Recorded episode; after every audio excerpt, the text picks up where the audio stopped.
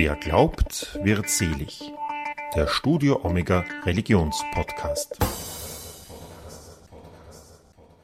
Es gibt immer wieder auch Patientinnen und Patienten, die ich mitnehme und wo ich heimgehe und dann auch lächeln muss und lachen muss, weil ich mir denke, so möchte ich mein Leben eigentlich auch meistern. Oder wenn man erfahrt einfach so viele Lebensgeschichten und manchmal bewundert man Menschen, wie sie, wie sie ihr Leben meistern. Und das ist auch was Positives, was ich manchmal mitnehme. Herzlich willkommen zu einer neuen Folge von Wer glaubt wird selig, dem Studio Omega Religionspodcast, sagt Udo Seelhofer. In unserem Podcast begleiten wir Menschen auf ihrem Lebens- und Glaubensweg. Theresa Stampler ist seit Anfang des Jahres 2023 Wertevorständin und Seelsorgerin im Herz-Jesu Krankenhaus im dritten Wiener Gemeindebezirk. Im Gespräch mit mir erzählt sie, was genau ihre Aufgaben sind und wie sie damit umgeht, wenn sie in der Seelsorge an ihre Grenzen kommt. Am Beginn des Gespräches erzählt Stampler, warum sie vom Hospiz Caritas am Rennweg ins Krankenhaus gewechselt ist. Ja, ich war sehr glücklich, wo ich war. Es hat mir sehr gut gefallen. Aber mir ist die Seelsorge abgegangen, direkt am Bett zu sein. Und in meiner jetzigen Position bin ich 20 Stunden Wertevorständin und 20 Stunden Seelsorgerin. Deswegen bin ich heute auch in weißer Kleidung da und es könnte sein, dass das Telefon zwischendurch läutet, weil ich auch Bereitschaft habe. Also jetzt bin ich sowohl im Management als auch am Bett und das ist eine, war eine der Motivationen äh, zu wechseln, neben dem, dass auch der Krankenhausalltag, das Krankenhausumfeld mir sehr zusagt und mich herausfordert, aber auch Freude macht. Was macht eine Wertevorständin genau? Was ist das eigentlich? Eine Wertevorständin ist vielleicht ein bisschen überspitzt gesagt wie das Gewissen eines Hauses, ähm, des Vorstands, ähm, ja, zum einen das Gewissen, also auf die Werte immer wieder hinzuweisen und auch auf die Entwicklung der Kultur zu achten. Und zum anderen ist das Herz-Jesu-Krankenhaus ein Krankenhaus der Vinzenzgruppe. Und die Vinzenzgruppe sind Ordenskrankenhäuser und das ist einfach wichtig, die Ordenstraditionen wachzuhalten, den Kontakt zu den Ordensgemeinschaften, von denen man abstammt, wachzuhalten. Und auch die Kultur und den Geist der Ordensschwestern in den Alltag hereinzuholen oder hinüberzubringen sozusagen. Warum braucht ein Krankenhaus ein, wie du es nennst, ein Gewissen? Wenn, wenn man mit Menschen arbeitet, wenn Menschen im Mittelpunkt stehen sollen äh, oder stehen, es gibt so viele verschiedene Interessen in einem Krankenhaus, es gibt sehr viele verschiedene Berufsgruppen, es gibt verschiedene Perspektiven und ich glaube, das Gewissen hat so die Funktion, so diesen Gesamtblick drauf zu haben und zu schauen, dass das, was uns eigentlich am Herzen liegt, und das liegt, glaube ich, allen Führungskräften bei uns am Herzen, dass das nicht verloren geht, sondern dass auch immer wieder in Erinnerung gerufen wird und das kommt auch bei den Menschen an. Wenn wir die Patientinnenbefragungen anschauen, dann sieht man, dass die Menschen sich hier wohlfühlen, dass sie als ganze Menschen hier sind und hier behandelt werden, hier begleitet werden und ankommen. Und das hat auch mit der Kultur zu tun oder vor allem mit der Kultur des Hauses zu tun. Und ja, darauf immer wieder hinzuweisen, die Kultur immer wieder wach zu halten. Weil Kultur ist etwas, was sich entwickelt und was es nicht von selber gibt, sondern was man immer wieder darauf hinweisen muss oder immer wieder bewusst gestalten muss. Äh, wie würdest du die Kultur des Hauses denn beschreiben? Eine Kultur des offenen Herzens. Also es ist ein Herz-Jesu-Krankenhaus, also von den Herz-Jesu-Schwestern herkommend. Es ist ein kleines Krankenhaus, ein sehr familiäres Krankenhaus. Und diese Kultur des Miteinanders und des offenen Herzens von Mitarbeiterinnen und Mitarbeitern untereinander, gegenseitig, aber auch und vor allem zu den Patientinnen hin. Das ist ein, ein, Kern unserer Hauskultur. Wir sind eine Klinik für den Bewegungsapparat, also Zwei große orthopädische Stationen gibt es hier aber auch eine interne Station und zwei Akutgeriatrien und Mobilisationen. Das heißt, es geht auch darum, wieder in Bewegung zu kommen, in Schwung zu kommen sozusagen, also im wahrsten Sinne des Wortes wieder in Bewegung zu kommen als Orthopädie.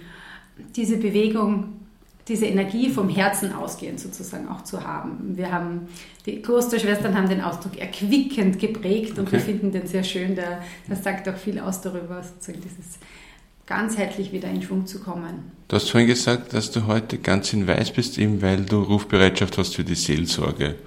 Warum trägt man in der Seelsorge eigentlich ganz weiß? Wir müssten nicht weiß tragen. Also es ist wichtig, dass man am Patientenbett eine Kleidung trage, die den Hygienevorschriften entspricht. Ich könnte auch nur einen weißen Mantel über die Zivilkleidung tragen. Das ist bei uns im Haus Tradition. Es ist auch gut, dass man erkannt wird, dass man zum Haus gehört, dass die Patientinnen auch Fragen stellen können und erkennen, okay, das ist jemand vom Haus. Also von dem her ist die Kleidung natürlich schon ein Ausdruck deswegen. Ja, ja zum Haus zu gehören.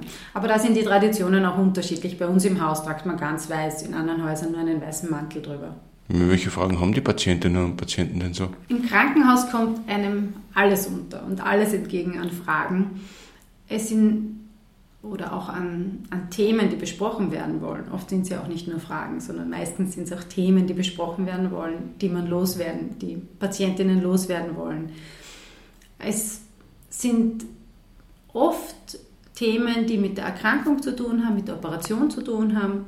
Vor allem auf den orthopädischen Stationen ist es natürlich so, wenn eine Operation bevorsteht oder vorbei ist, ist dieses Thema der Angespanntheit und auch dieses Wie wird es werden, ein großes Thema der Begleitung, also wo es einfach gut ist, wenn jemand da ist und begleitet. Aber es sind alle möglichen Themen. Also ein Krankenhaus ist eine Unterbrechung des Alltags hat auch etwas mit krisenhafter Situation zu tun, weil so viel bei vielen Menschen durch eine Operation ganz viel Veränderung im Leben zu tun hat. Und da kommen auch andere Themen herauf. Letzte Woche hatte ich eine Patientin, die wegen einer Herzuntersuchung bei uns war ähm, und anderer Untersuchungen, wo plötzlich ganz starke Trauer aufgekommen ist. Und ja, die war so dominant und so im Mittelpunkt plötzlich, weil die einfach durch dieses neue Umfeld da war, dass wir sie gut begleitet haben und begleiten konnten. Aber da würde man nicht vermuten, dass wegen internistischer Untersuchungen plötzlich eine, eine, Trauer, also eine Trauer hochkommt. Aber das ist bei ihr einfach in dem Moment hochgekommen. Und von dem her ist ein Krankenhaus ein Kontext, wo alle Lebensthemen da sind. Ich nehme an, nicht nur mit den Patientinnen und Patienten, sondern auch mit Angehörigen, oder? Natürlich sehr oft auch mit Angehörigen in verschiedensten Kontexten. Ähm, sei das, wenn es darum geht, wird meine Mutter noch daheim wohnen können, wenn sie die Operation gehabt hat, welche Begleitung und Betreuung braucht sie, bis hin zu Sorgen und Nöten, die sie haben, die, die hochkommen. Aber auch, ähm, wir haben nicht sehr häufig, aber doch auch, versterben wir uns Menschen auf, den, auf der internen Station. Und auch da haben wir die Begleitung der Angehörigen und dann auch ein Stück weit Trauerbegleitung, soweit es in unseren Möglichkeiten ist. Gibt es da dann auch manchmal auch Geschichten, die dich selber dann länger beschäftigen? Ja, gibt es immer wieder. Ich habe gesagt, ich hab, bin schon sehr lange in der Krankenhausseelsorge, der Krankenhaus- und Pflegeheim- und Hospizseelsorge. Hat mich immer irgendwie in diesen Bereich gezogen und ich habe das große Charisma, dass ich auch gut die Themen der Menschen am Ende des Arbeitstages vor Gott legen kann und sozusagen auch ein Stück weit dort lassen kann. Aber ich sehe es auch als selbstverständlich und als auch ein Zeichen, dass ich lebendig bleibe, wenn ich hin und wieder auch was mitnehme und Menschen mir nachgehen das ist nicht immer so, es ist nicht immer gleich stark, aber immer wieder. Aus verschiedensten Gründen. Sei es, dass ähm, etwas es in mir berührt, wo ich merke, da, da habe ich ein Thema oder da ist vielleicht auch in mir etwas, was die Patientin gerade anspricht, was auch in mir hochkommt.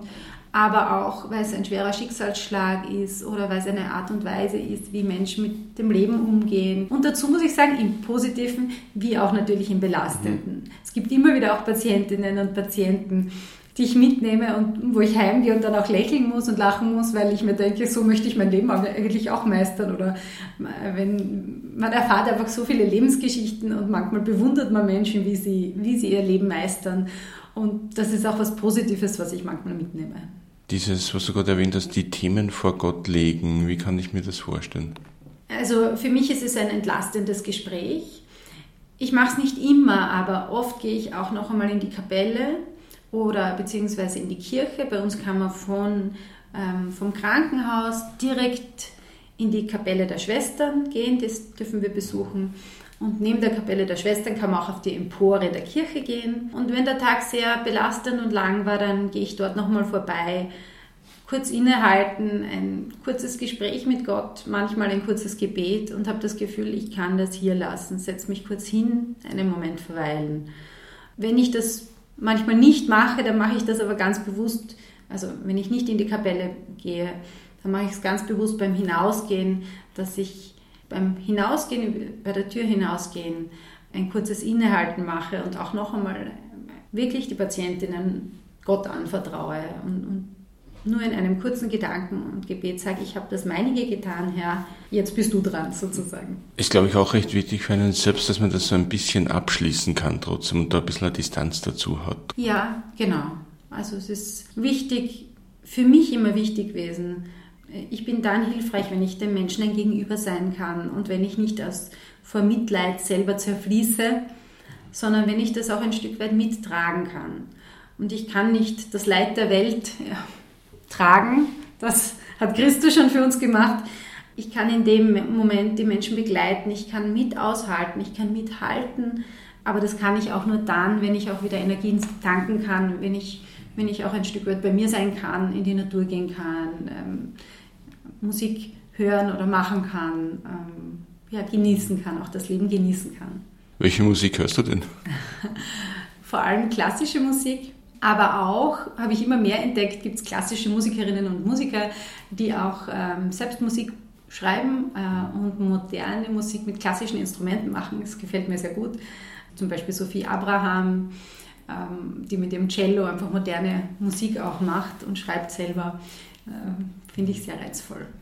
Gibt es manchmal auch Geschichten, wo du dir denkst, da kann man am Glauben zum Zweifeln anfangen? Ähm, habe ich eher gehabt, wie ich im Hospiz gearbeitet habe. Also hier merke ich, wir sind orthopädisches, internistisches Krankenhaus. Da sind jetzt nicht die Fälle, die mich so auch in meinem Glauben erschüttern, merke ich auch. Hab, bin auch schon älter, habe auch schon mehr gesehen jetzt mittlerweile. Aber im Hospiz am Rennweg, wo ich gearbeitet habe als Seelsorgerin, da ist mir das schon vorgekommen, untergekommen, weil ich mir gedacht habe, wie kann Gott sowas zulassen? Wie kann ein Mensch sowas noch überleben und aushalten und noch leben? Also da habe ich manchmal schon gemerkt, dass es für mich auch schwierig war, das auszuhalten und zu halten. Und bin auch sprachlos vor Gott gestanden und habe mir gedacht, pff, ja, und habe Menschen, auch wenn sie selber an Gott gezweifelt haben oder gesagt haben, äh, sie können nicht mehr glauben, auch ein Stück weit verstehen können mit diesem Schicksal. Mich hat das berührt, aber ich habe gemerkt, ich habe trotzdem einen Halt in Gott.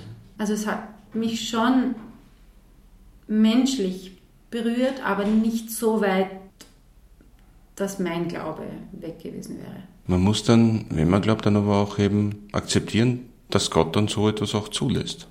Fällt manchen Menschen auch schwer wahrscheinlich. Ja, ja, absolut. Ähm, fällt auch mir manchmal schwer. Mhm.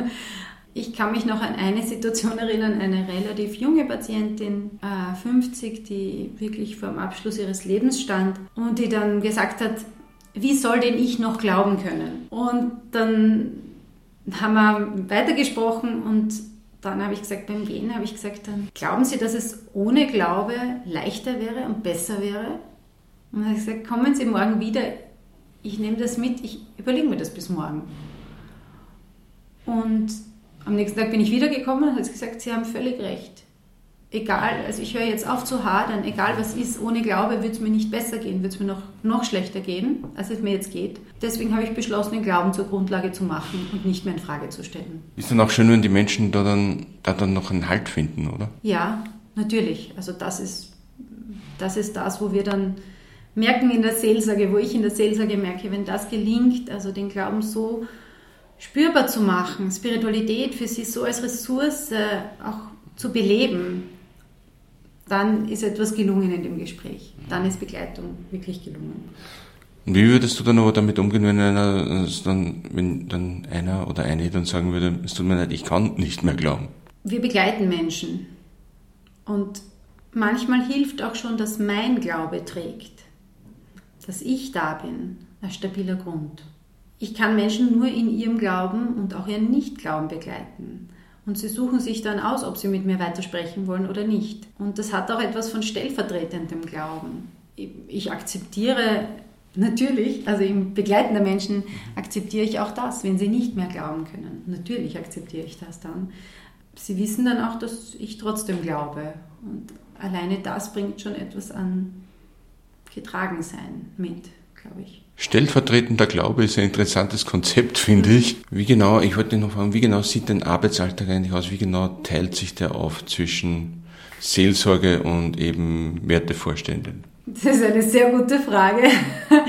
die sehr schwierig zu beantworten ist. Ähm, und ich bin jetzt nach einem halben Jahr noch immer ein bisschen am Suchen auch. Ähm, bin jetzt schon gut angekommen. Die Aufteilung zwischen Seelsorger und Wertevorstand ist nicht sehr einfach.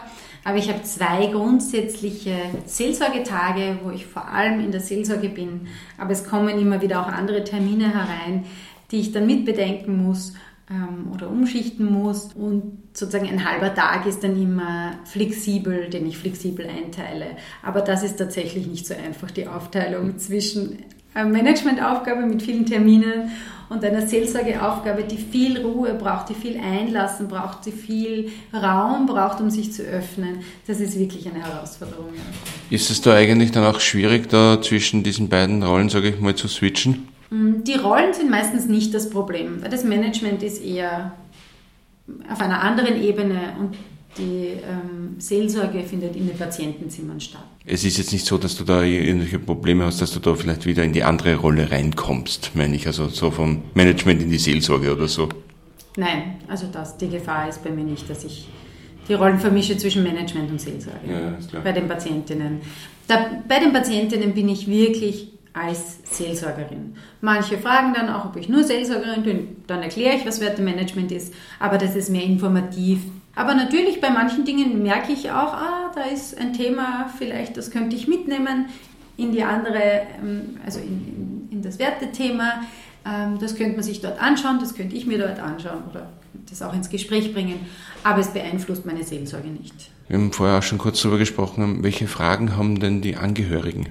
Das geht von ganz praktischen Themen. Also wirklich, wie es im Krankenhaus weitergeht, wie Abläufe sind wo sich was findet. Wo kann ich gut parken? Wie komme ich gut her? Also wirklich ganz praktische Dinge. Wenn Sie sich vorstellen, Sie kommen, besuchen Ihre, äh, Ihre Mutter kommt ins Krankenhaus und Sie kommen her, dann gibt es ganz viel Praktisches und da gibt es viel Pflegepersonal, aber Sie fragen dann den Nächststehenden und manchmal sind das auch wir in der Seelsorge, dass wir sehr Praktisches gefragt werden. Das ist das eine. Ähm, aber natürlich auch Themen, wie kann ich umgehen damit? Aber wenn wir sagen Seelsorge, dann kommen meistens schon eher diese Themen, die Belastungsthemen, die psychosozialen Themen, auch spirituelle Themen.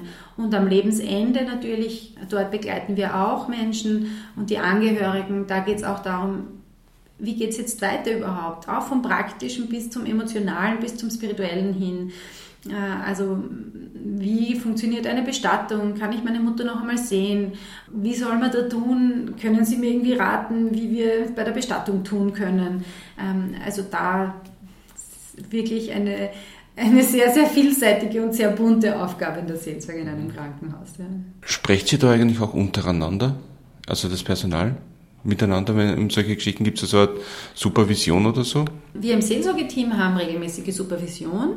Wir sprechen auch im Seelsorgeteam gut miteinander, übergeben uns auch manchmal Patientinnen und Patienten, wenn wir länger begleiten und auch manchmal Entlastungsgespräche zwischendurch bei ja, wenn wir an unsere Grenzen kommen in der Begleitung. Aber wir haben auch einen eigenen Mitarbeiter-Seelsorger, der für 20 Stunden für Mitarbeiterinnen und Mitarbeiter als Seelsorger zur Verfügung steht macht auch Patientendienste, aber ist, sein Schwerpunkt sind die Gespräche mit Mitarbeiterinnen und Mitarbeitern. Aber grundsätzlich sind alle Seelsorgerinnen auch Ansprechpersonen für Personal und, und Kolleginnen und Kollegen in andere Berufsgruppen. Wann sind diese Grenzen spürbar für dich? Die Grenzen sind spürbar zum einen, wenn es schwierige Lebenssituationen gibt, wo man merkt, da ist ein so großes Feld, tut sich auf an menschlichem Leid und menschlichem Schicksal. Und ich bin jetzt nur hier eine Stunde und kann das jetzt nur dieses Stück weit mittragen. Also das ist schon manchmal, wenn ich sehr, sehr großes Leid spüre, wo ich merke, da ist manchmal gut, das auch mit Kolleginnen kurz zu besprechen und zu sagen. Einfach darüber ins Gespräch zu kommen und sich selber auch zu entlasten. Zum anderen ist auch eine Grenzsituation, wenn zu viel ist. Also ich merke, wenn, wenn einige sehr intensive Gespräche nacheinander waren oder der Tag sehr lang ist und es ist nicht jeder Tag gleich und manche Tage habe ich das Gefühl, dass ein intensives Gespräch nach dem anderen, wo ich merke, dass ich voll bin, also Herz und Hirn nicht mehr aufnahmefähig sind. Das ist auch eine Grenzsituation.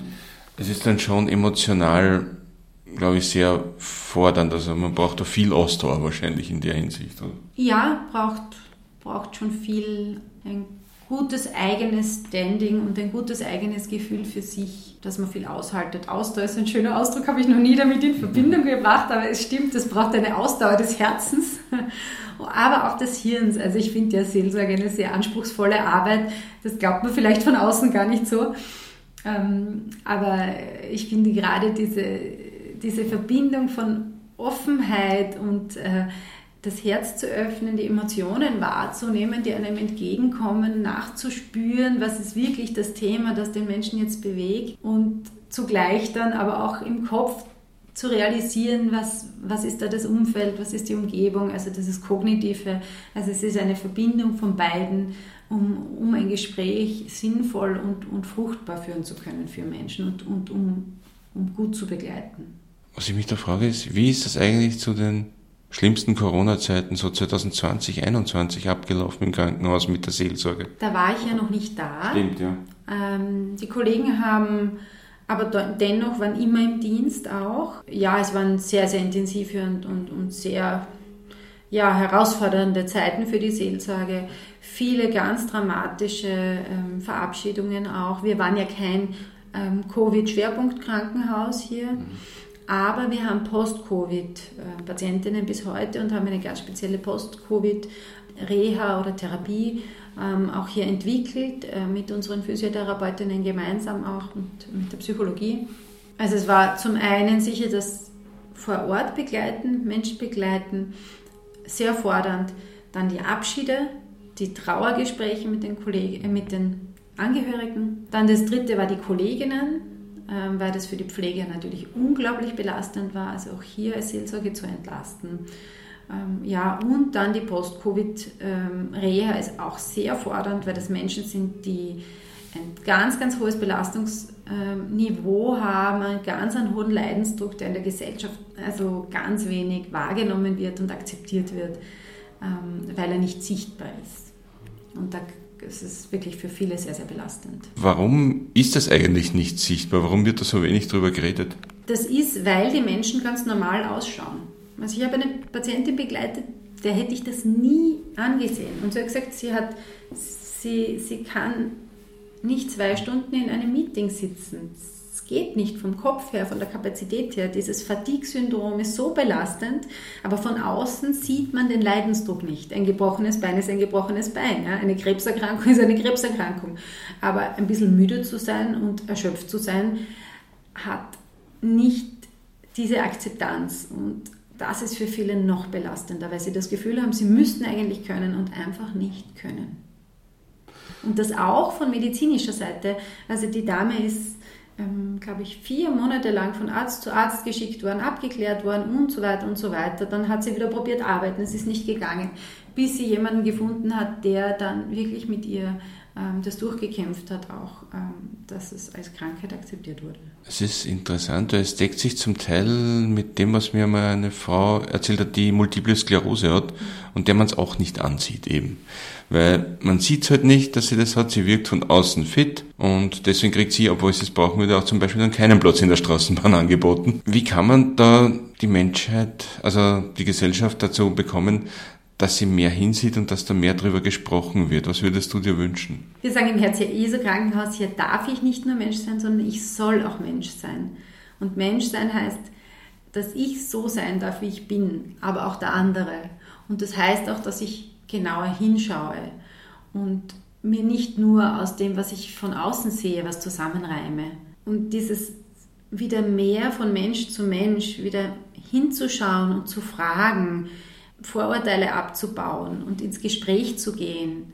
Ich glaube, gerade die letzten Jahre, auch mit Covid, haben auch diese Grabenkämpfe ganz verstärkt. So dieses, das sind die, die sich nicht impfen lassen, das sind die, die sich impfen lassen. Das, also so dieses, das sind die. Aber warum? Ins Gespräch zu gehen, zu fragen, was berührt dich und was ist es wirklich, warum du so denkst und so denkst und was brauchst du wirklich und warum brauchst du das? Wenn man diesen Schritt macht, ins Gespräch zu gehen, also das würde ich mir wünschen, mehr zu fragen und weniger zu sagen.